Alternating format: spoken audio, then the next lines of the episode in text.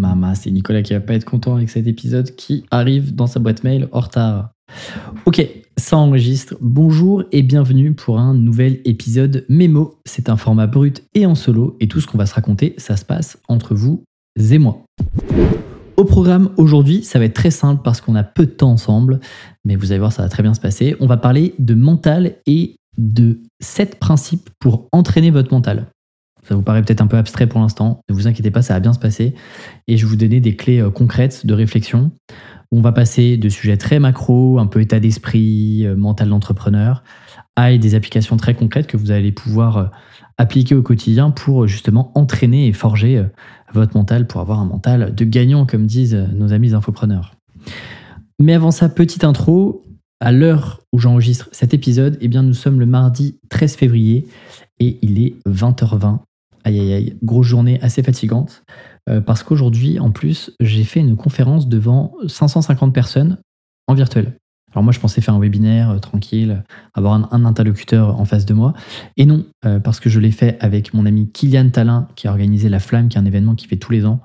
C'est une sorte de micro-conférence un peu comme ce que moi je fais avec les break indés pour ceux qui connaissent le format. 12 micro-conférences, une semaine, euh, des sujets les plus actionnables possibles. Et sauf qu'il m'avait pas dit que, eh bien, on était sur un format Zoom. Donc imaginez voir 550 têtes devant vous qui vous regardent. Eh bien, c'est toujours impressionnant, même à distance. Donc, donc ce genre de conférence, j'adore en faire, mais j'en fais assez peu parce que et j'en refuse pas mal malheureusement parce que ça me prend beaucoup d'énergie qu'il faut être hyper au taquet, euh, chaque mot est bien choisi et ça me demande aussi beaucoup de temps de préparation parce que j'aime bien préparer ce genre de, format. Donc, euh, donc voilà, euh, voilà pourquoi ensuite j'ai enchaîné sur pas mal d'appels parce que je m'étais dit, dans tous les cas, mon après-midi, elle va pas être très très productive d'un point de vue créativité. Donc j'ai calé tous les sujets, les points, les réunions, les appels que je pouvais avoir, les discussions partenaires et autres.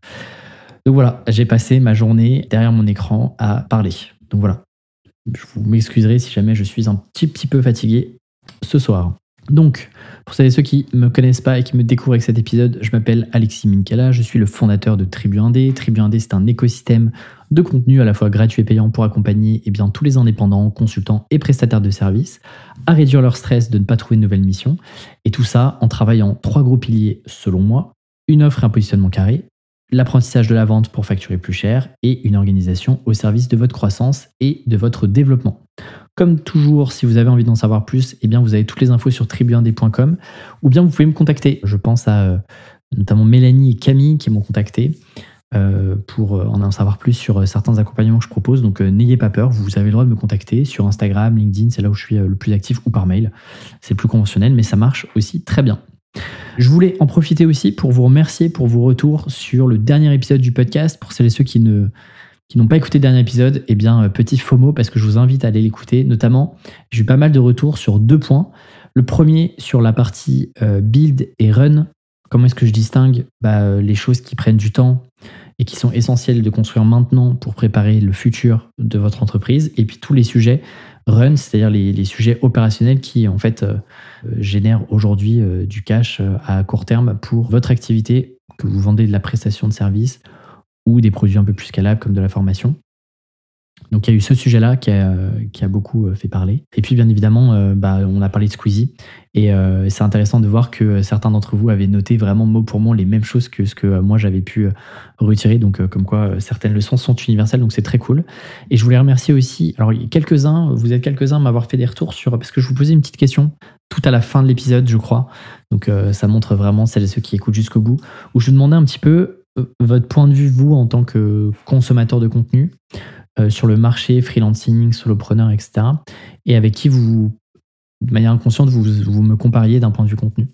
Donc c'est intéressant. Alors, est-ce que c'est lié au fait que j'ai eu. Alors, sur cette question précisément, j'ai dû avoir une dizaine de retours. Et je pense que, ouais, il y avait peut-être euh, femmes sur, sur, sur la dizaine de retours que j'ai eu. Donc, est-ce que ça joue? Mais en fait, vous m'avez vachement comparé à des, euh, à des créatrices slash entrepreneuses. Donc, c'était aussi intéressant. Et je vous prends un petit exemple parce que l'idée c'est pas de faire du name dropping. Mais Laetitia me disait à propos du coup de d'autres créatrices de contenu, euh, ce que je leur reproche c'est de vendre de la confiance en soi quand toi tu vends de vraies méthodes de travail. Tu ramènes toujours à des cas concrets ou des exemples et ça ça change tout. Perso j'ai pas du tout envie qu'on parle de girl boss et de licorne. Elles vont dans l'émotion quand toi tu vas droit au but. Je trouve ça magnifique. Je pense que il faudrait presque que je fasse un, un mur avec tous vos avis géniaux. je trouve ça très très cool. On a aussi Victor qui m'a dit vraiment cool le format, j'aime beaucoup la manière dont tu abordes la façon de parler de ton business de manière un peu plus proche.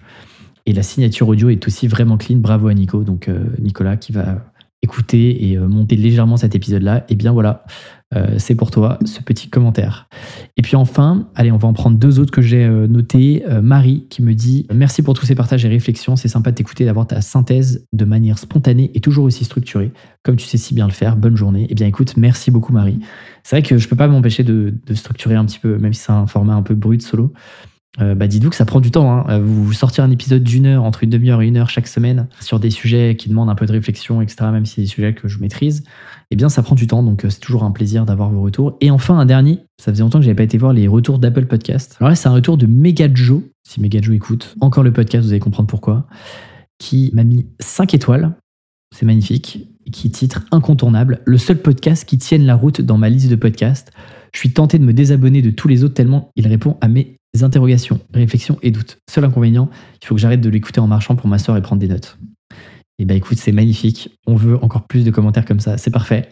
Encore une fois, hein, vraiment, merci beaucoup. N'oubliez pas, si ça fait un moment que vous écoutez le, podcast et des épisodes du podcast, pensez à le noter Spotify, Apple Podcast. Si vous ne savez pas comment faire, certains m'ont dit, mais je ne sais pas euh, où trouver euh, comment noter le podcast. Envoyez-moi un petit message. Je vous fais une petite vidéo et je vous explique comment ça fonctionne. Et encore mieux, partagez votre épisode préféré à une personne ça va, une personne, c'est pas euh, insurmontable. Sur WhatsApp, sur Messenger, par mail, ce que vous voulez. Euh, vraiment, le bouche à oreille, c'est un des trucs les plus puissants pour le podcast et c'est un des trucs euh, bah, qui permet de vraiment de faire découvrir le podcast. Quoi. C'est pas juste un truc marketing que je vous dis. Il n'y a pas d'algorithme de viralité sur, sur le podcast. Donc, même des épisodes qui sont masterpiece pour vous, bah, en fait, il n'y a aucune chance de faire x10 dans les écoutes si bah, vous, en tant qu'acteur et auditeur auditrice du podcast, vous ne le partagez pas à celles et ceux qui en auraient besoin. Donc vraiment merci. Euh, j'insiste à chaque fois, à chaque épisode, je le répète, mais un, vos retours en message privé sont hyper précieux. Et deux, le fait d'être des ambassadeurs du podcast, vraiment, euh, vous avez ma reconnaissance éternelle là-dessus. Donc, ce que je vous dis aujourd'hui, ça va aller très vite. Comme d'hab, la structure, c'est toujours la même. Une petite partie en coulisses. Donc, euh, je vous partage une réflexion liée à mon activité personnelle. Le cœur de l'épisode, eh bien, c'est le mémo d'où le format euh, mémo du podcast. Et puis ensuite, euh, on a généralement petit format dans mes notes. Aujourd'hui, on va faire un épisode un peu plus court parce que déjà, il est tard. J'ai loupé ma séance de sport pour vous. C'est dire l'engagement que je mets dans ce podcast-là en 2024 pour vous sortir absolument un épisode par semaine. Ce qui fait qu'en coulisses, bah, vous allez voir, il n'y a pas grand-chose et j'ai euh, squeezé la partie dans mes notes pour vraiment me focaliser sur ces sept principes liés au mental parce qu'il y aura déjà suffisamment de quoi faire pour un épisode de contenu et ça sera déjà un bon épisode. Donc sans plus tarder, bah, je vous propose de passer sur la première partie en coulisses.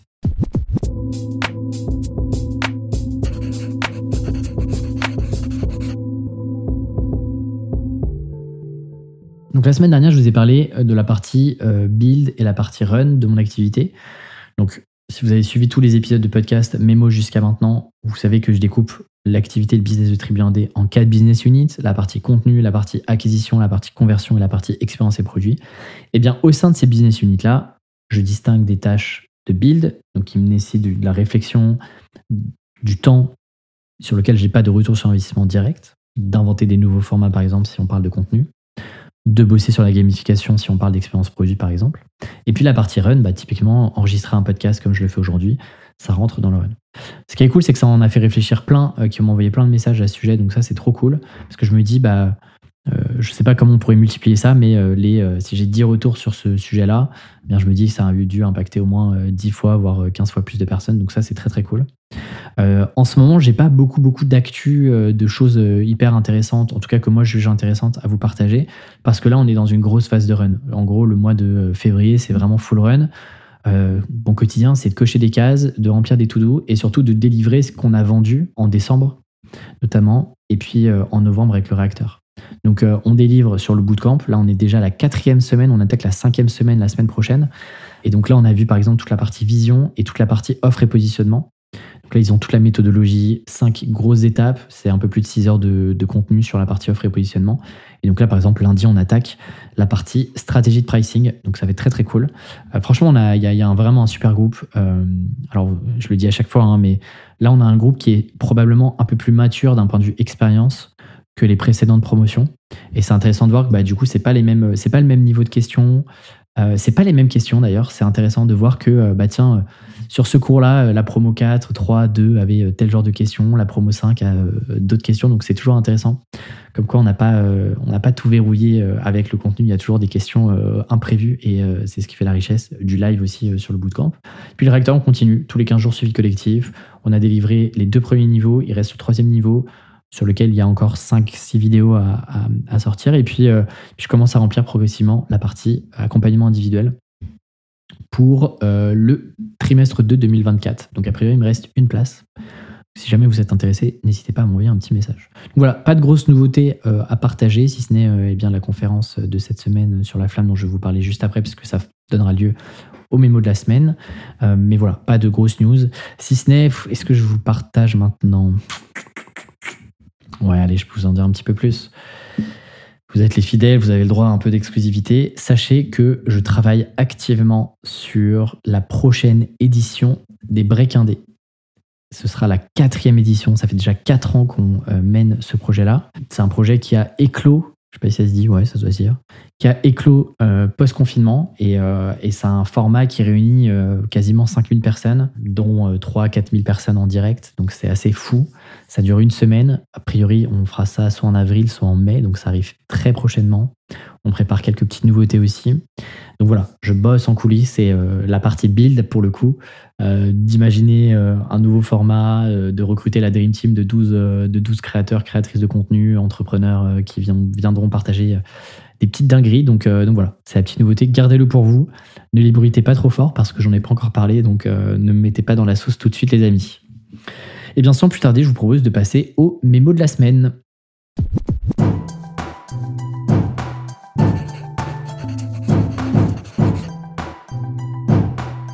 Donc, le mémo de la semaine, pour vous mettre un petit peu de contexte, j'ai donc donné euh, aujourd'hui même, à l'heure où j'enregistre l'épisode, donc le 13 février, une conférence pour un événement qui s'appelle La Flamme, qui est organisé par mon ami Kylian Talin. Si vous ne connaissez pas Inspiration Créative, filez écoutez, allez regarder sa chaîne YouTube. Il a des très très bonnes interviews de, de créateurs et créatrices de renom et de génie. Et donc l'idée de, ces conférences-là, eh bien, c'est de partager sur 15-20 minutes une idée, un concept à destination de créatifs, entrepreneurs, euh, consultants, indépendants, freelance. Il se trouve que donc c'est sa troisième édition et euh, eh bien je suis le seul un peu fier. Hein. J'ai le droit de jouer un peu de mon ego euh, dans mon propre podcast quand même. Mais il se trouve que je suis le seul à être venu trois fois d'affilée.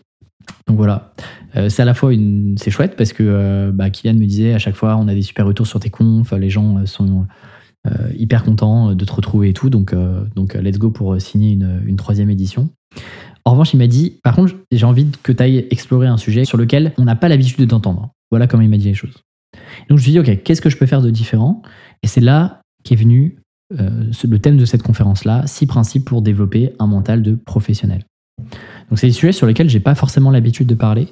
Et donc bah, l'idée là de vous parler de ça sur cet épisode-là, il est double. Déjà le premier, c'est que bah, on était à peu près 550, 600 euh, personnes en ligne. Euh, vous êtes des milliers à écouter le podcast, donc il y a probablement beaucoup d'entre vous qui n'ont pas assisté à cette conférence-là, donc c'est l'occasion eh bien de vous partager ce contenu-là déjà. Et deuxième, eh bien, Là, je fais ce que je veux, c'est mon podcast, et donc j'ai le temps de développer les idées euh, à la cool, euh, à mon bureau, tranquille, sans avoir la pression d'avoir 500 euh, personnes en live et en direct. Et donc, donc voilà, ça, va me permettre, parce que j'ai crash testé ces idées-là du coup pendant la conférence, et donc ça va me permettre de rebondir, de réappuyer sur des, sur des points sur lesquels je me suis dit, ah mince, là j'aurais pu aller un peu plus loin. Donc, donc voilà, voilà c'est l'occasion. Donc si vous avez été, si vous avez assisté à la flamme eh bien, euh, bah, ça sera un bon rappel. Euh, si vous n'avez pas pris de notes, eh bien, euh, c'est l'occasion de prendre des notes. Si vous n'y avez pas assisté, eh bien, votre serviteur Alexis Minkala vous livre ça sur un plateau sur cet épisode-là. Donc, Kylian me dit, je compte sur toi, sors de ta zone, va chercher un sujet sur lequel on ne t'entend pas beaucoup parler. Et donc forcément, eh bien, je me suis dit, tiens, le mental, c'est un truc cool parce qu'il y a, y a une double, un double bénéfice. Déjà, bah, on m'entend pas beaucoup parler là-dessus alors qu'en fait, bah, j'ai plein de trucs selon moi, en tout cas, j'ai plein de trucs intéressants à dire. Et puis, moi, ça me sort de ma zone de confort parce que euh, bah, personne m'attend vraiment sur ces sujets-là. Euh, pourquoi? Parce que, euh, d'ailleurs, ça, fait partie des nombreux retours que j'ai sur le podcast et puis sur mes contenus. le côté cartésien, le côté structure, le côté très concret, le fait que bah, moi j'adore les plans d'action, j'aime bien quand c'est carré. Moi j'aime bien les routes bitume quoi. moi j'aime bien quand c'est ça roule, qu'on sait où aller. je suis plus plutôt team GPS que team on y va au doigt mouillé. Donc euh, forcément, quand on parle de mental, on arrive sur des sujets un peu plus euh, personnels, développement personnel, même si j'aime pas ce mot qui est un peu calvaudé.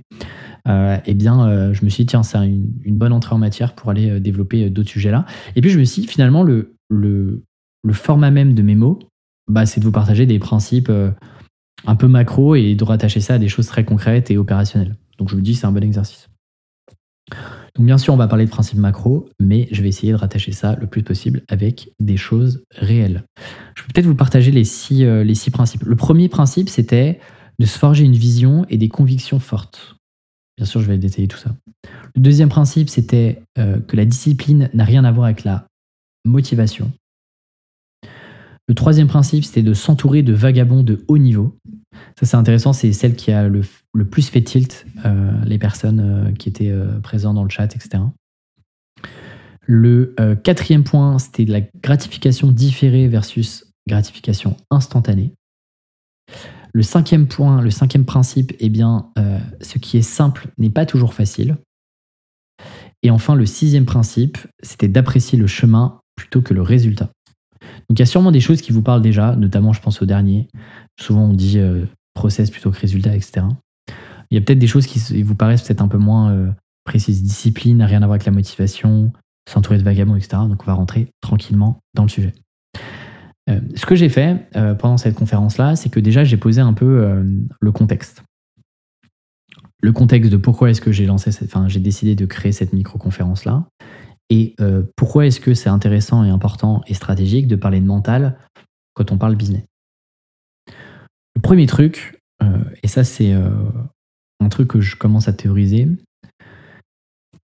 c'est qu'on se concentre beaucoup sur la phase émergée de l'iceberg entrepreneurial qui sont les compétences. Compétences métiers, dans le cas de freelance, ce que vous avez à vendre et ce que vous proposez comme type de prestation. Ensuite, c'est la partie compétences business. Donc c'est tout ce qui va vous permettre d'aller vendre vos compétences métiers. donc c'est là-dedans qu'on met les sujets d'offres et positionnement, de marketing, de gestion de projet, de euh, négociation commerciale, de structuration euh, de ses process, de, gestion de son temps, d'organisation, etc. C'est un peu le... Moi j'aime bien dire c'est l'enfant pauvre ou le parent pauvre, je sais pas trop comment on dit, je connais pas exactement l'expression, mais c'est le truc où on se dit non, on n'en a pas besoin, j'ai mes compétences métiers, je suis expert, ça va me suffire pour vendre. Que nenni, que nenni, parce qu'il se passe six mois, on n'arrive pas à vendre et on se dit Ah, il faudrait quand même que je bosse mes compétences business. Mais jusqu'à maintenant, bah, on a compétences métiers, compétences business, mais il y a un truc qui nous manque, c'est la partie mentale. Pourquoi? Parce que la, partie mentale, ce qui se passe dans votre tête, euh, il y a des choses que vous conscientisez, mais il y a beaucoup de choses qui sont inconscientes. Et c'est souvent ce qu'on met derrière le terme croyance limitante, qui est encore un mot euh, qu'on nous sert à toutes les sauces, hein, comme le syndrome de l'imposteur, mais qui est un truc quand même euh, assez factuel et qui est parfois handicapant, qui se passe dans votre cerveau, et qui est, selon moi, qui fait partie de la phase immergée de l'iceberg. Et le mental, en fait, on ne pense pas euh, tout de suite à se dire, bah, en fait, il faut que je bosse mon mental en tant qu'entrepreneur. Pourquoi est-ce qu'on ne pense pas ça? Selon moi, la raison, c'est qu'on associe difficilement et, de manière. Euh, on n'associe pas tout de suite, en fait, le mental à une logique entrepreneuriale, euh, prestation, enfin, réflexion intellectuelle et des gars et des filles qui sont derrière leur bureau à créer de la valeur. Moi, quand je pense mental, la première image qui me vient, et c'est une image que j'aurais partagée, c'est l'épreuve des poteaux sur Colanta. Alors ça fait très longtemps, je sais d'ailleurs même pas si cette épreuve existe encore. Je pense que oui.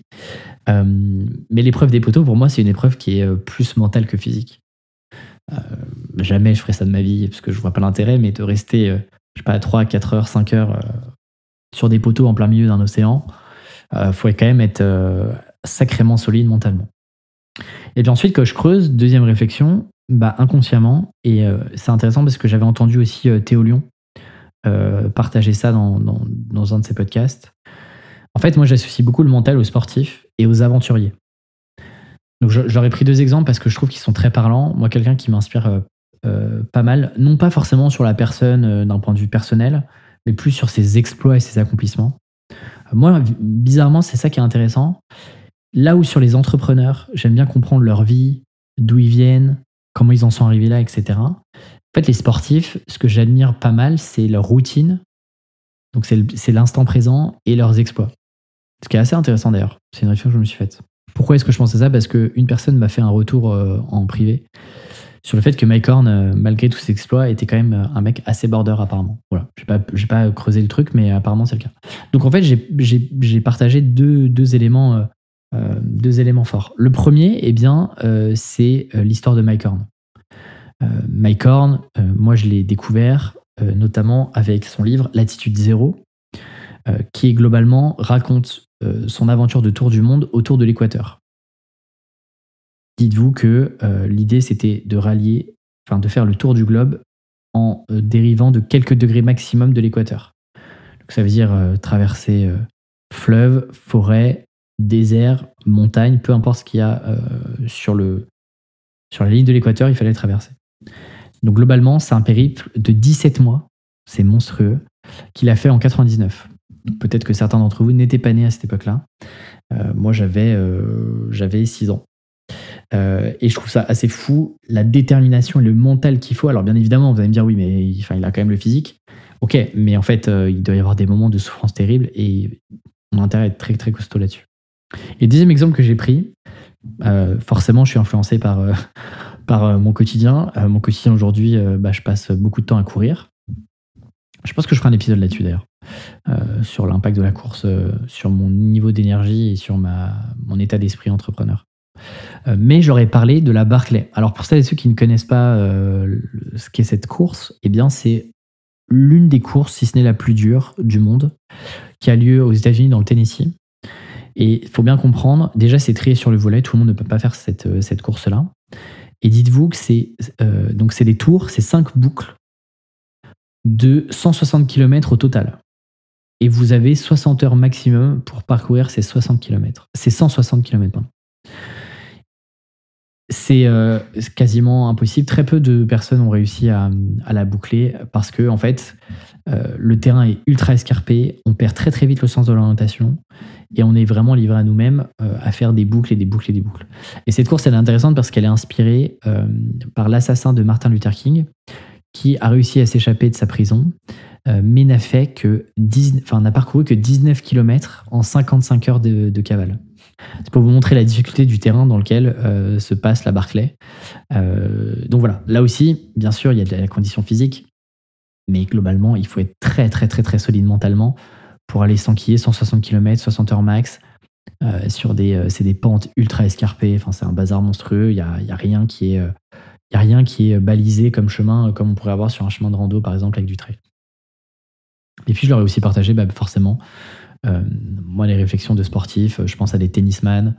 Euh, je pense, euh, pour moi, un des monstres de mental sportif, c'est Tiger Woods, qui est souvent sous-côté pour une raison simple, c'est qu'on se dit bah, le golf, c'est pas un sport. je, vous entends, je vous entends déjà vous dire ça pour celles et ceux qui n'ont jamais fait de, golf. C'est pas physique, c'est pas des sportifs, c'est juste des gens qui marchent et qui mettent une balle dans un trou c'est réduire le golf euh, à ce que ça n'est pas. Euh, mais bon, c'est pas le débat. Euh, en tout cas, pour moi, c'est un monstre de mental et je vous invite à lire sa biographie qui s'appelle Tiger Woods, qui a été écrite par deux journalistes de Sport Illustrated, qui est pour moi une des meilleures biographies de sportifs que j'ai lues parce que c'est hyper intéressant. Il y a plein de logiques économiques, sponsoring, entraînement, routine, développement de ce sport, etc. Bref, c'est euh, une masterclass, même si vous euh, ne lisez pas, enfin si vous ne jouez pas au golf et vous ne comprenez pas forcément le golf, c'est une masterclass. Donc globalement, forcément, je pense à eux directement. Pourquoi est-ce que je pense à ces sportifs-là? Pour moi, ils ont été capables de repousser leurs limites, à la fois physiques, mais aussi mentales. Et c'est ça le point. C'est que généralement, on dit limite physique. Mais en fait, on oublie un truc, c'est qu'on a aussi des limites intellectuelles et nos croyances limitantes. C'est ce que je vous disais tout à l'heure, qui viennent souvent taper sur notre aquarium de pensée ah, je suis pas capable de faire ça, mais pour qui je me prends pour euh, facturer tel et tel prix? Euh, Comment est-ce que je peux oser euh, faire ça? Je pense que je suis pas la bonne personne, je me sens pas à ma place, etc. Selon moi, tout ça, c'est des croyances limitantes qu'on a juste besoin de débunker à un moment ou à un autre. Le truc, c'est que le mental, dans notre écosystème business à nous, Sauf erreur, euh, vous ne faites pas normalement de prestations physiques euh, ou alors dans un autre cadre. Mais globalement, le mental, bah, c'est votre carburant et c'est le carburant qui vous aide à avancer même quand c'est difficile, même quand vous rencontrez des obstacles. C'est aussi celui qui nous permet de tenir la direction, même quand euh, eh bien, ce que vous aviez prévu ne s'est pas bien passé. Un litige avec un client, euh, une action marketing qui fonctionne moins bien que prévu, une action commerciale qui fonctionne moins bien que prévu. Et donc, bah, le truc, c'est que c'est souvent votre mental qui vous aidera aussi à aller où vous n'êtes jamais allé, à repousser vos limites, de créativité, de réflexion que vous allez pouvoir avoir sur vos missions clients, dans votre propre business, etc. Voilà pourquoi c'est extrêmement important de travailler consciemment son mental, parce que sinon, et ça fait sourire pas mal de personnes pendant la conférence, eh bien vous prenez le risque de cultiver ce que j'appelle un mental de chips. Oui, vous avez bien entendu, vous prenez le risque de cultiver un mental de chips. Alors pourquoi je parle de mental de chips Parce qu'une chips, eh bien, un coup de vent, ça s'envole vous exercez une toute petite pression sur une chips, hop, ça casse.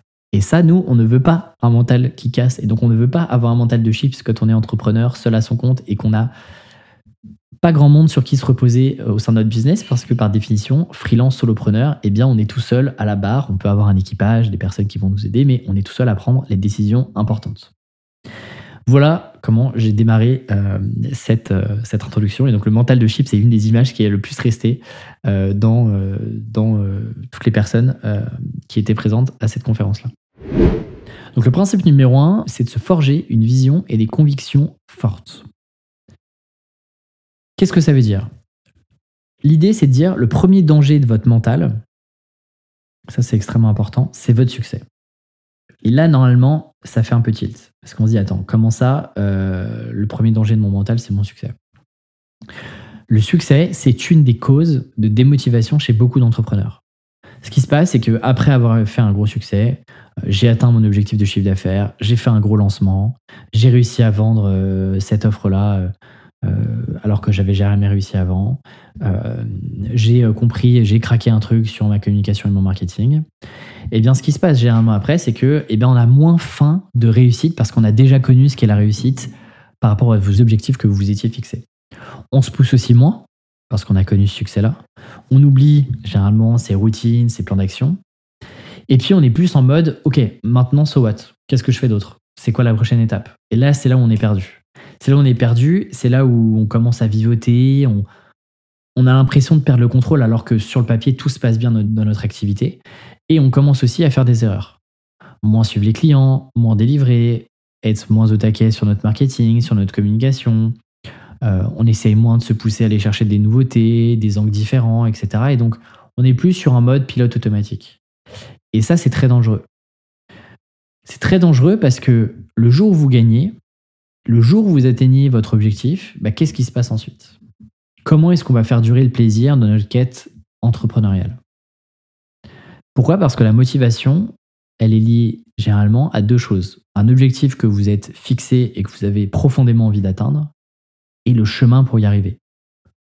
Généralement, si vous n'avez euh, envie que de l'objectif et pas le chemin, vous avez 90% euh, de chances de, d'arrêter et d'abandonner en cours de route. Et donc l'idée, c'est de se dire, bah, la motivation et donc votre mental, il se cultive, il s'entretient, il se réinvente. La question à se poser, c'est bah, comment est-ce que je fais ça? Comment est-ce que euh, bah, je continue de me lever le matin malgré les réussites, malgré les objectifs que j'ai atteints, etc. Eh bien, c'est l'importance de renouveler vos objectifs. Et pour ça, euh, ce qui est intéressant à plus long terme, c'est de travailler sur vos, vos intentions pardon, plutôt que sur vos objectifs.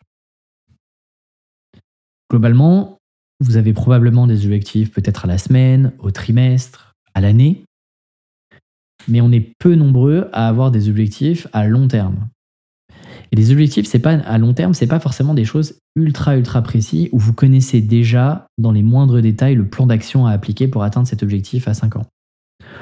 En revanche, c'est important, selon moi, de travailler des intentions, un cap à donner, une direction à donner, et d'accepter aussi de faire évoluer ce cap-là. Et donc, euh, moi par exemple, j'ai un document de vision que je mets à jour chaque année dans lequel il y a différentes phases, notamment une phase de divergence, une phase de convergence, et différents exercices, une vision 3D, les pourquoi, etc., auxquels je réponds et que je mets à jour au fur et à mesure des années. Et donc parmi les grandes questions, c'est qu'est-ce que j'aimerais accomplir à horizon 5 ans? C'est quoi les projets fous qui me mettraient euh, plusieurs années à se concrétiser? C'est quoi les idées que j'ose pas poser, que, j'ose pas euh, mettre en place et que j'aimerais poser sur le papier? À quoi ressemble ma journée idéale? Quelle est ma routine? Où est-ce que je vis, dans quel environnement, pourquoi est-ce que tel et tel sujet sont importants? Et j'y ajoute aussi ce que moi j'appelle mes valeurs cardinales à un instant T. Est-ce que, ma, par exemple, je vous prends un exemple très concret, quand je me suis lancé euh, en, solo après avoir quitté mon job, une de mes valeurs cardinales premières, c'était de gagner de l'argent le plus rapidement possible et de gagner plus d'argent que ce que j'avais déjà fait parce que je me sentais limité dans le schéma salarié. Donc moi, j'avais une valeur cardinale de l'argent. C'est aussi pour ça que j'ai mis beaucoup d'intensité dans mon business, que j'ai fait, je travaillais plus que ce que je travaille aujourd'hui, alors que bizarrement aujourd'hui, je gagne plus d'argent que, qu'il y a 4 euh, ou 5 ans. je me dis que je récolte les euh, graines que j'ai semées il y a 5 ans. Mais voilà. Vous voyez qu'avant, une de mes valeurs cardinales, c'était l'argent. Ça l'est toujours, mais c'est beaucoup moins présent. J'ai d'autres valeurs cardinales qui sont beaucoup plus importantes que ça. Euh, et donc, ça me permet de clarifier mes intentions et de clarifier mon cap. Ce qui me fait me dire, bah, en fait, que j'atteins mes objectifs au trimestre ou j'atteins mes objectifs à l'année, eh bien, en fait, je me dis juste, OK, c'est cool, euh, je célèbre ça, mais mes objectifs ne sont qu'une étape pour aller chercher et accomplir une intention, des intentions à plus long terme. Et donc quand je les accomplis, je suis très content, mais je me rappelle encore une fois que c'est qu'une seule étape vers un objectif qui est un peu plus haut. Voilà pourquoi c'est important de se forger une vision et des convictions fortes, qui est le principe numéro 1. Le principe numéro 2, c'est de dire la discipline n'a rien à voir avec la motivation. C'est très bien parce que ça fait le parallèle avec ce premier principe. L'idée, c'est de dire euh, la motivation, c'est quoi? La motivation, c'est votre désir et votre envie profonde de faire quelque chose à un instant T. Qui dit instant T dit que cet état, c'est-à-dire la motivation, eh bien, c'est quelque chose qui va fluctuer dans le temps. Votre motivation, c'est donc une impulsion pour démarrer quelque chose. Elle est aussi nécessaire eh ben, pour passer à l'action dans un premier temps. Mais, j'insiste sur ce mais, elle repartira dès le premier obstacle, dès la première difficulté je prends l'exemple le, plus euh, bateau, euh, parce qu'on est encore en début d'année au moment où j'enregistre cet épisode. Beaucoup ont fait plein de, révolutions, de résolutions au début d'année, euh, notamment sur le sport. Ouais, je vais faire attention, je vais aller m'entraîner, je me prends un abonnement dans une salle de sport.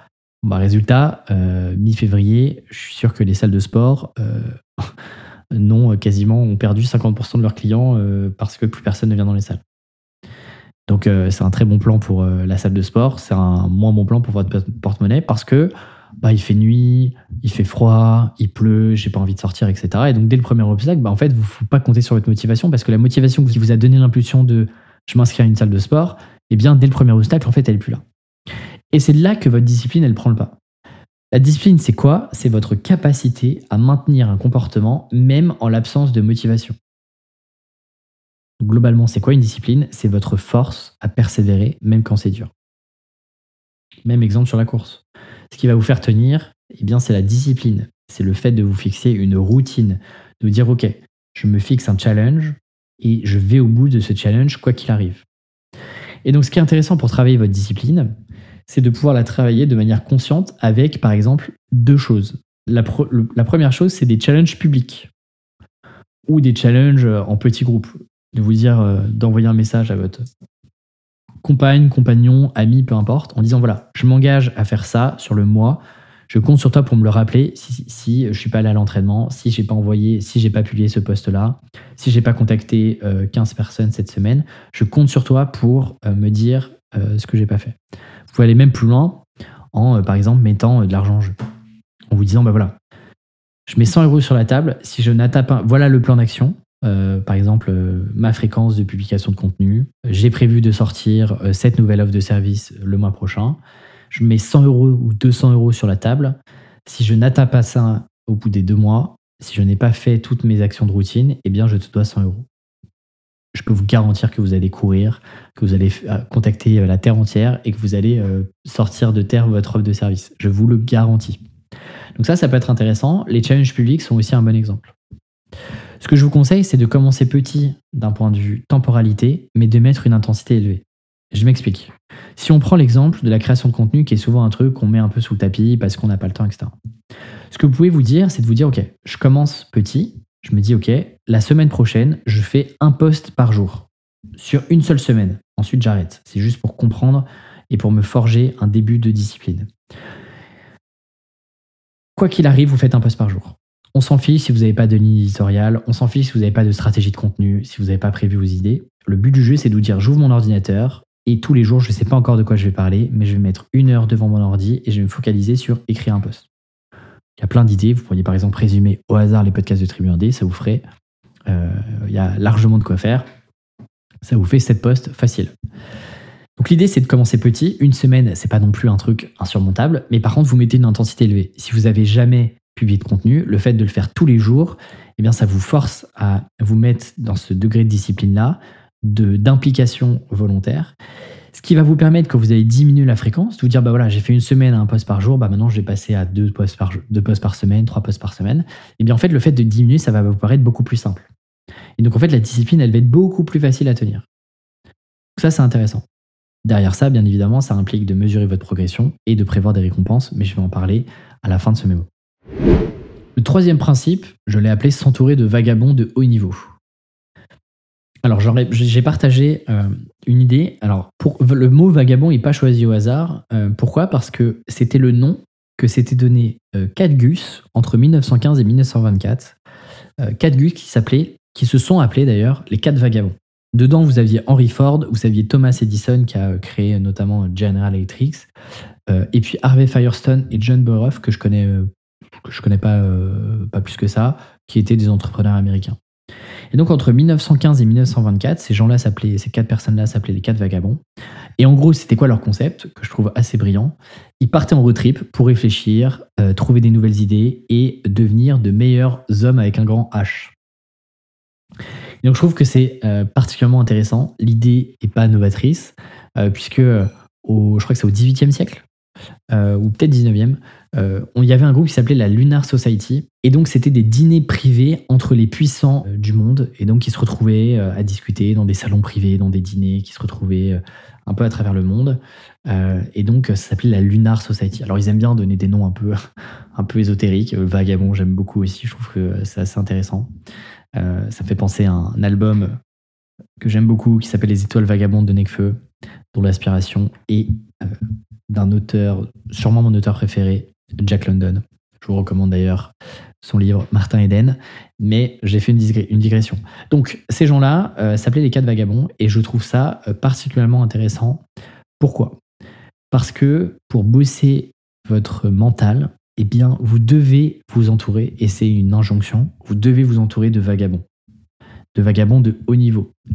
Des vagabonds de haut niveau, c'est quoi? C'est des gens que vous respectez, ça peut être des mentors, ça peut être des pères, en tout cas, c'est des gens avec qui vous avez envie de progresser. De manière très concrète, moi j'appelle ça des groupes de responsabilité. Alors, c'est un peu moins sexy que vagabond, il faudrait peut-être que je lui trouve un nom marketing, mais c'est l'idée de pouvoir progresser ensemble. C'est l'idée de pouvoir former un groupe dans lequel vous allez vous partager de l'information sans filtre pour progresser plus vite. Et je partageais ça dans l'épisode 82 ou 83, euh, dont le titre euh, et euh, Pixar euh, Expertise Bullshit de mémoire. Euh, parce que c'est aussi ce que Pixar avait mis en place avec le Brain Trust. Et donc, c'est ce groupe mastermind, groupe de responsabilité, groupe de parole. bah, c'est un peu cette idée-là. C'est de se dire, bah, en fait, Internet, les réseaux sociaux, c'est que la partie émergée. Et donc, si vous ne vous cultivez que via Internet, les réseaux sociaux et que vous suivez que les créateurs, des entrepreneurs qui sont plus avancés que vous, etc., bah, en fait, vous n'avez qu'une partie de l'équation. Vous n'avez qu'une partie du puzzle. Et vous ne pouvez pas vous permettre d'avancer sereinement si vous ne regardez et consommez que euh, eh bien, la version finie de toutes leurs réflexions et leurs pensées. Si vous ne regardez euh, que des événements finis, que des formations, etc., vous n'avez que la version ultime euh, de, des réflexions de toutes ces personnes-là. Et donc c'est très bien de faire des formations, de suivre ces personnes-là, mais pour moi, former des groupes de responsabilité, c'est un peu le supplément gratuit. Les sportifs ont des coachs et des copains d'entraînement. Pourquoi est-ce que nous, en tant que freelance, solopreneurs, entrepreneurs, on devrait toujours être tout seul par défaut. L'idée, c'est de se dire comment est-ce que je peux me créer ma support team. Et donc l'idée, c'est ce que moi je, vous avais raconté, mais euh, l'idée, c'est de trouver un groupe de pairs, 3, 4 personnes, euh, voire 5 personnes. 5 personnes, c'est le groupe. Euh, quand le groupe fonctionne bien, c'est vachement intéressant, ça prend juste un peu plus de temps. entre 4 et 5 personnes, avec qui vous allez pouvoir progresser chaque semaine, avec qui vous allez leur partager vos responsabilités et vos objectifs. avec qui vous allez accepter aussi de pouvoir leur rendre des comptes et qui puissent vous demander des comptes, et avec qui vous êtes prêt à partager toute information sans filtre et apprendre à être aussi vulnérable et à ne pas parler que de votre succès, que de ce que vous avez pu accomplir, mais aussi de toutes les doutes et les interrogations et les euh, réflexions que vous avez pu avoir à un instant T. Donc ça, c'est facile à faire. Par exemple, imaginez, faites des recherches sur votre LinkedIn, regardez dans votre réseau quelles sont les personnes, même des personnes qui font pas nécessairement exactement ce que vous faites aujourd'hui euh, comme métier, mais de vous dire, bah tiens, on fait des métiers différents, mais on a une vision commune sur le business. Comment est-ce qu'on peut progresser ensemble et euh, s'entraider euh, et justement aller chercher des idées novatrices sur des personnes qui ne font pas du tout la même chose que moi? Le quatrième principe, c'était de parler de gratification différée versus instantanée. Globalement, vous avez deux possibilités pour utiliser vos semaines. La première possibilité, c'est de profiter de vos semaines en étant plutôt chill, en restant dans votre zone de confort. La deuxième possibilité, c'est de faire des choses difficiles aujourd'hui pour rendre vos prochaines semaines plus agréables. Dans le premier cas, c'est-à-dire de profiter de vos semaines en restant dans votre zone de confort, c'est ce que moi j'appelle la gratification instantanée. Dans le second cas, faire des choses difficiles aujourd'hui pour rendre vos prochaines semaines plus agréables, j'appelle ça la gratification différée. Selon moi, chaque semaine, je vous invite à vous pousser à faire au moins une chose difficile.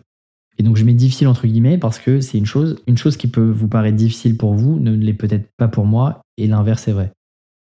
Et ça, ça doit être profondément inscrit dans votre semaine. Vous prenez votre agenda et vous mettez, vous bloquez deux heures de votre temps sur, et vous, pouvez l'appeler tâche difficile si vous n'avez pas encore une idée précise de ce que ça va être.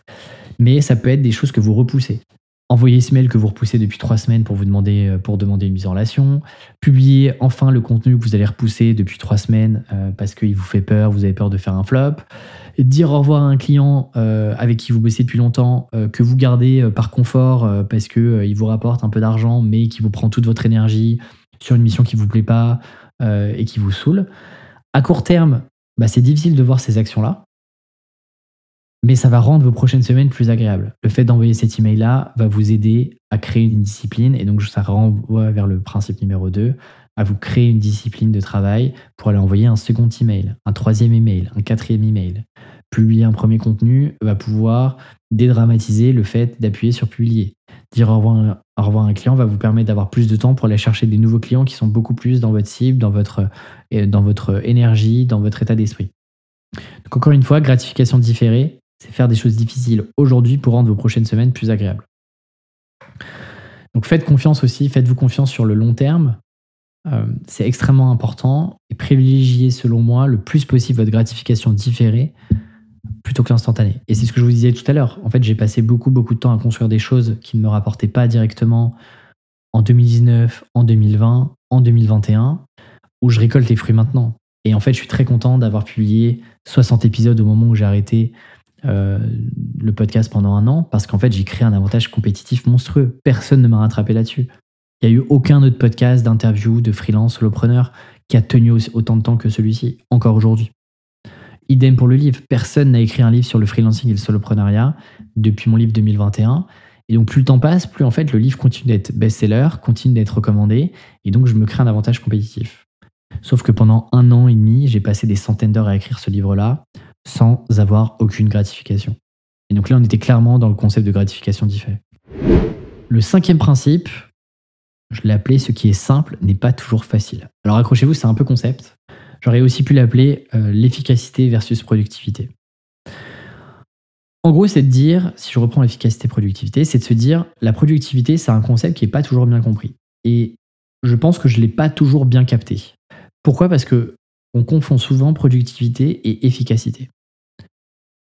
Une des raisons, il y en a plein, mais une des raisons, c'est que bah, en tant que salarié, nos horaires de travail nous conditionnent et qu'on le veuille ou non, on est content de ne pas être le dernier arrivé euh, au boulot dans l'open space le matin, et on est aussi soulagé quand on n'est pas le premier à partir. Parce qu'on évite cette petite réflexion, moi quand j'étais en conseil, j'avais le droit à ça tout le temps, qui est « Ah, tu prends ton après-midi alors qu'il est 18h30 et t'as qu'une envie, c'est de, euh, c'est, de bouger. quoi. Et donc en fait, ce qui se passe, c'est que euh, on reste avec ce reliquat-là, notamment pour ceux qui ont été salariés, mais on nous habitue aussi. par exemple, moi je me souviens, pendant mes années d'études, on avait parfois des cours qui n'étaient pas vraiment des cours magistraux, mais des cours workshop, des cours ateliers, idéation, etc. En fait, parfois, on avait fini notre travail avant, on ne pouvait pas partir. On était obligé de rester jusqu'à la fin du cours avant d'être libéré. Ça, c'est extrêmement frustrant. Et je pense que cette accumulation de choses, c'était pareil euh, dans nos euh, primaires, collèges, machin, etc.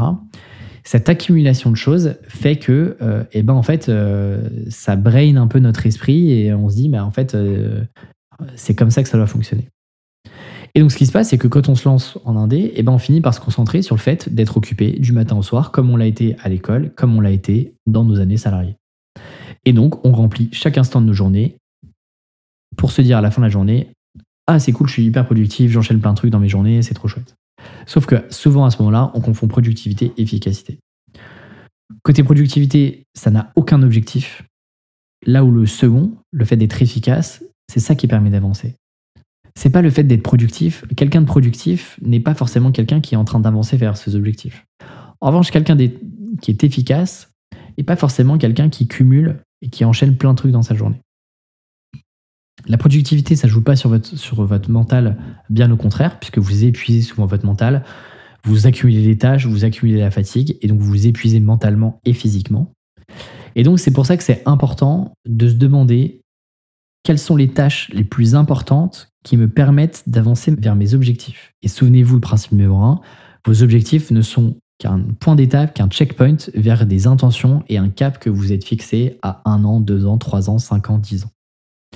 Et donc l'idée, c'est de se dire, OK, j'ai un certain nombre d'objectifs à accomplir. Quelles sont les tâches les plus simples qui vont me permettre d'aller chercher ces objectifs-là?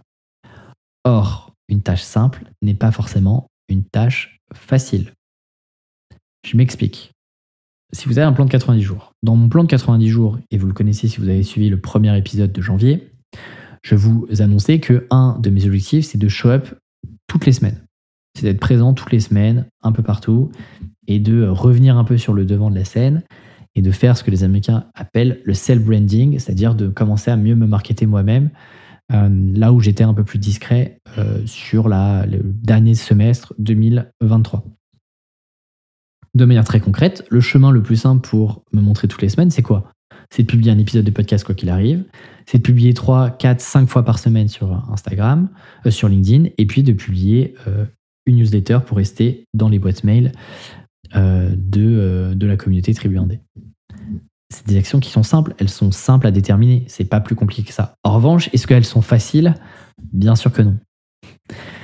Mais je privilégie ce qui est simple pour me forger aussi le mental. Si je suis capable de sortir un épisode par semaine pendant trois mois, je serai capable de tenir le rythme. Si je décide de réduire, je serai capable de tenir le rythme du podcast pendant des années. Idem, si je suis capable de sortir à un moment 5 posts par semaine, ça sera beaucoup plus facile quand je devrais réduire la voilure. J'aurai beaucoup plus d'idées, ça sera beaucoup plus facile pour moi. Encore une fois, ce qui est difficile dans mes semaines aujourd'hui, gratification différée, eh bien je récupérerai le retour sur investissement de ça à plus long terme. Donc encore une fois, essayez de vous dire, ok, j'ai tel et tel objectif. Ne cherchez pas à vous dire, est-ce que je sais le faire? Est-ce que c'est le truc facile? Non, c'est quelle est, de manière très concrète, si j'étais externe à mon business, quelles sont les actions les plus simples qui me permettent d'aller chercher cet objectif-là? Et ça ne veut pas dire que la route est toujours la plus facile. Le sixième principe, et qui est le dernier principe que j'aurais partagé, c'était d'apprécier le chemin plutôt que le résultat. Concrètement, qu'est-ce que ça veut dire? Ça veut dire de se concentrer sur ce qu'on contrôle. Or, on a rarement 100% le contrôle sur le résultat c'est de faire confiance à son plan d'action, c'est de se montrer tous les jours, et c'est d'élargir votre zone d'exploration. Vous voyez, je parle pas trop de zone de confort, je parle plutôt de zone d'exploration. Parce que le concept zone de confort est pour moi un concept assez abstrait. Ça veut dire quoi? Apprécier le chemin plutôt que le résultat. On n'est jamais sûr du résultat à coup sûr. Il y a trop de facteurs externes qui rentrent en jeu. Moi, je suis incapable aujourd'hui de prédire avec exactitude si toutes les actions que je vais mettre en place cette année vont me permettre d'atteindre mon objectif financier, par exemple. Je vais faire en sorte de mettre toutes les actions en place pour arriver à la bonne équation, mais il y a trop de facteurs en jeu. Le marché est trop différent, la conjoncture peut changer, les tendances peuvent changer, la concurrence peut, peut arriver, les couacs peuvent euh, arriver. Enfin bref, il y a trop de facteurs externes que je ne contrôle pas qui peuvent arriver. Et donc moi j'aime bien me dire, je me concentre sur le process, je me concentre sur le chemin, je me concentre sur mon plan d'action plutôt que sur le résultat à court terme. En revanche, pour travailler votre mental, vous devez pouvoir vous dire, ok, j'ai suivi le programme, j'ai suivi l'entraînement qui était nécessaire pour me donner toutes les chances d'atteindre tel et tel résultat. Ce qui se passe ensuite, eh bien ça dépend plus de 100% de moi. Je me fais confiance sur le fait que j'ai donné tout ce que je pouvais donner à un instant T pour atteindre l'objectif. Si je ne l'ai pas atteint, comment est-ce que je peux me poser des questions? J'aime bien cette euh, image euh, du joueur de tennis. Le joueur de tennis, quand il arrive sur un match, en fait, il y a un truc qu'il contrôle pas, c'est son adversaire. Il contrôle pas la forme de son adversaire, il contrôle pas à quel point l'adversaire a étudié son jeu, à quel point il est à la maison, à quel point il connaît déjà, euh, il, a pas, il, a bien dormi la veille, à quel point il est en forme en ce moment, et à quel point lui, son mental est peut-être meilleur que le vôtre. En revanche, ce que contrôle le joueur de tennis qui arrive sur le, cours, eh bien, c'est tout l'entraînement qu'il a suivi, la préparation mentale qu'il a suivi. Est-ce qu'il a bien dormi Est-ce qu'il s'est euh, nourri correctement Est-ce qu'il s'est bien entouré Est-ce qu'il a bien analysé le jeu de son adversaire, etc. À partir du moment où il arrive sur le cours, son seul job, c'est de répéter ses gammes. C'est de répéter ce qu'il a déjà réalisé à l'entraînement et qui a déjà fonctionné à l'entraînement.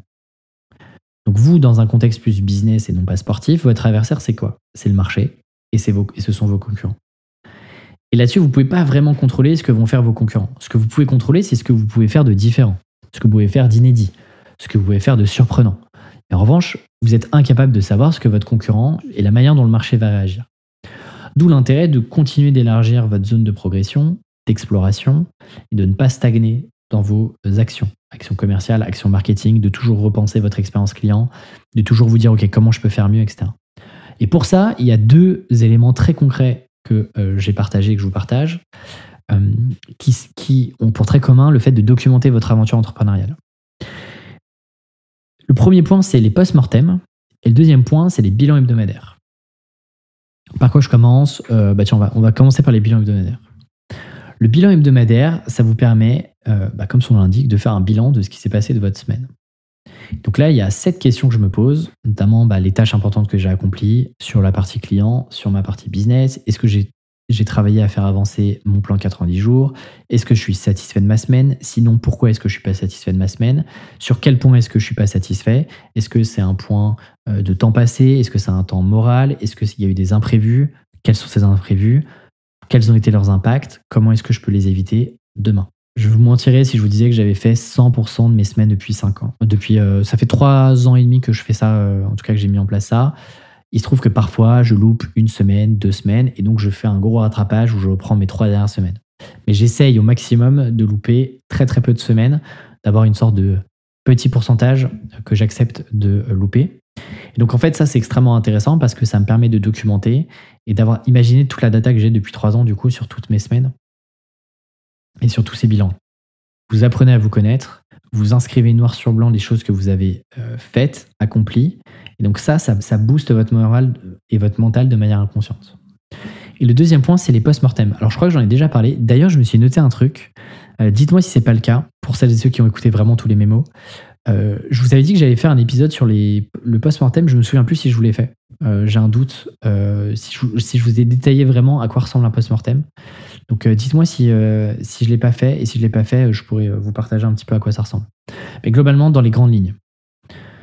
L'idée de faire un post-mortem, c'est de faire un bilan de chacun de vos projets. Ça peut être des actions que vous avez menées pour développer votre activité personnelle, mais aussi des projets clients. Et donc, je vous conseille de réfléchir à ces post-mortem sur deux plans, d'un point de vue data et d'un point de vue émotionnel. Et donc, globalement, ce qui se passe, ce que je fais, c'est que à la fin d'un projet client, par exemple, je me pose une série de questions euh, pendant les 30, 45 minutes, voire une heure, si j'ai besoin d'aller chercher de la data, réécouter. Euh, si par exemple c'est un appel client que j'ai besoin de réécouter avec leur feedback, eh bien, euh, ça prend un peu plus de temps. Donc la question c'est quoi? C'est est-ce que je suis satisfait des résultats du projet? Et donc là, je prends plusieurs angles la collaboration, la mission, la thématique, les apprentissages perso, les résultats concrets. C'est quoi le retour sur investissement de ce projet, à la fois pour mon client et pour moi, d'un point de vue chiffre, mais aussi d'un point de vue émotionnel. Euh, qu'est-ce que j'ai particulièrement bien géré sur la phase d'avant-vente, l'onboarding, la mission, la clôture de la mission? C'est quoi les retours des clients? Quels ont été les retours en interne de mon travail, ou bien les clients de mes clients, est-ce que ça a eu un impact pour eux par exemple? Et puis, qu'est-ce que je dois améliorer? En phase d'avant-vente, les livrables, les process en temps passé, les réunions, la communication client. Là, vous avez deux manières de répondre à ce genre de questions. C'est en demandant au client, OK, monsieur client, les livrables, vous en êtes satisfait? Oui, je suis satisfait, tout s'est super bien passé, Alexis. OK. Mais si on pousse l'exigence encore un peu plus loin, quelles sont des attentes? Qu'est-ce que vous, vous auriez aimé avoir en plus dans les livrables? Dans le rendu, dans la forme, dans le fond Qu'est-ce que je pourrais encore améliorer si je voulais encore pousser plus loin mon niveau de service?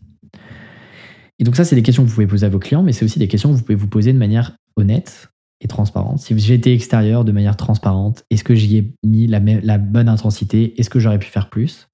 Et vos groupes de responsabilité, principe des vagabonds, eh bien, vous pouvez leur soumettre ce genre de questions. Voilà ce que j'ai fait, qu'est-ce que tu en penses? De l'extérieur, qu'est-ce que j'aurais pu mieux faire? Et ensuite, post-mortem, à la fin, plan d'action pour la suite, avec vos actions correctives à rajouter dans votre backlog d'idées ou dans votre dossier bonne pratique en fonction de la manière dont vous travaillez. encore une fois, c'est de se dire, OK, le post-mortem, je, j'inscris noir sur blanc ce qui s'est passé et surtout, eh bien, euh, j'apprends de ce qui s'est passé pour améliorer le futur. Et là encore, eh bien tout ça, le fait de le documenter, de l'écrire, de le conscientiser, ça va booster votre mental et ça va permettre d'inscrire un peu de manière inconsciente des clés de compréhension pour vos prochaines actions et votre prochaine mission.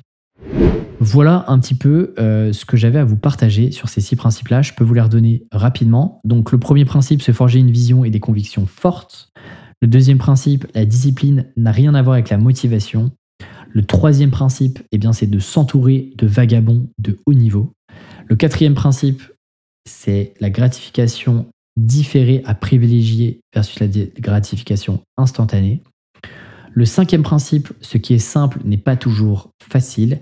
Et le sixième et dernier principe, c'est d'apprécier le chemin plutôt que le résultat. Voilà un petit peu ce que je pouvais vous dire sur l'épisode de cette semaine pas euh, de notes dans mes notes ou de bouquins euh, cette semaine ni d'épisodes de, podcast. Je pense que l'épisode est euh, suffisamment long. On est sur une heure d'épisode. On est donc arrivé au bout de cet épisode ensemble. J'espère en tout cas que vous avez pris des petites notes. je sais que certains écoutent deux à trois fois l'épisode. Et franchement, honnêtement, ça me fait super plaisir. ça veut dire que ce que je vous dis a autant de valeur, euh, voire plus qu'un bouquin, euh, voire une formation euh, que vous pourriez réécouter en boucle. Donc c'est très très chouette. Merci à vous et c'est que le contenu vous intéresse. En tout cas, j'espère que ce nouvel épisode vous a donné matière à réflexion pour votre business. Encore une fois, si vous appréciez mon, travail et ce genre d'épisode mémo, faites-moi votre retour. Vraiment, s'il vous plaît, c'est hyper précieux pour moi. je réponds personnellement à tout le monde. Alors parfois ça prend un peu plus de temps que prévu, mais promis, je réponds vraiment à tout le monde, donc euh, n'hésitez pas, c'est toujours un plaisir de découvrir des profils d'auditeurs et auditrices du podcast. Euh, voilà, ça ouvre souvent des discussions euh, chouettes et un peu plus profondes où on tire un peu les fils de ces épisodes-là. Donc osez le faire, ça peut être votre petite action difficile si vous n'avez pas... si vous n'avez pas toujours la motivation de le faire, voilà, c'est votre petite action difficile de la semaine. Notez l'épisode sur Spotify, Apple Podcast, ça booste mon ego et ça vous prend littéralement 10 secondes pour un contenu que je vous partage gratuitement chaque semaine. Vraiment, c'est euh, du temps passé, de la réflexion. Euh, ça me fait euh, extrêmement plaisir de faire ces épisodes-là, mais c'est quand même du temps et donc c'est votre manière à vous de me remercier en notant l'épisode sur Spotify ou Apple Podcast. C'est tout pour moi. Je vous dis à la semaine prochaine pour un nouvel épisode. Ciao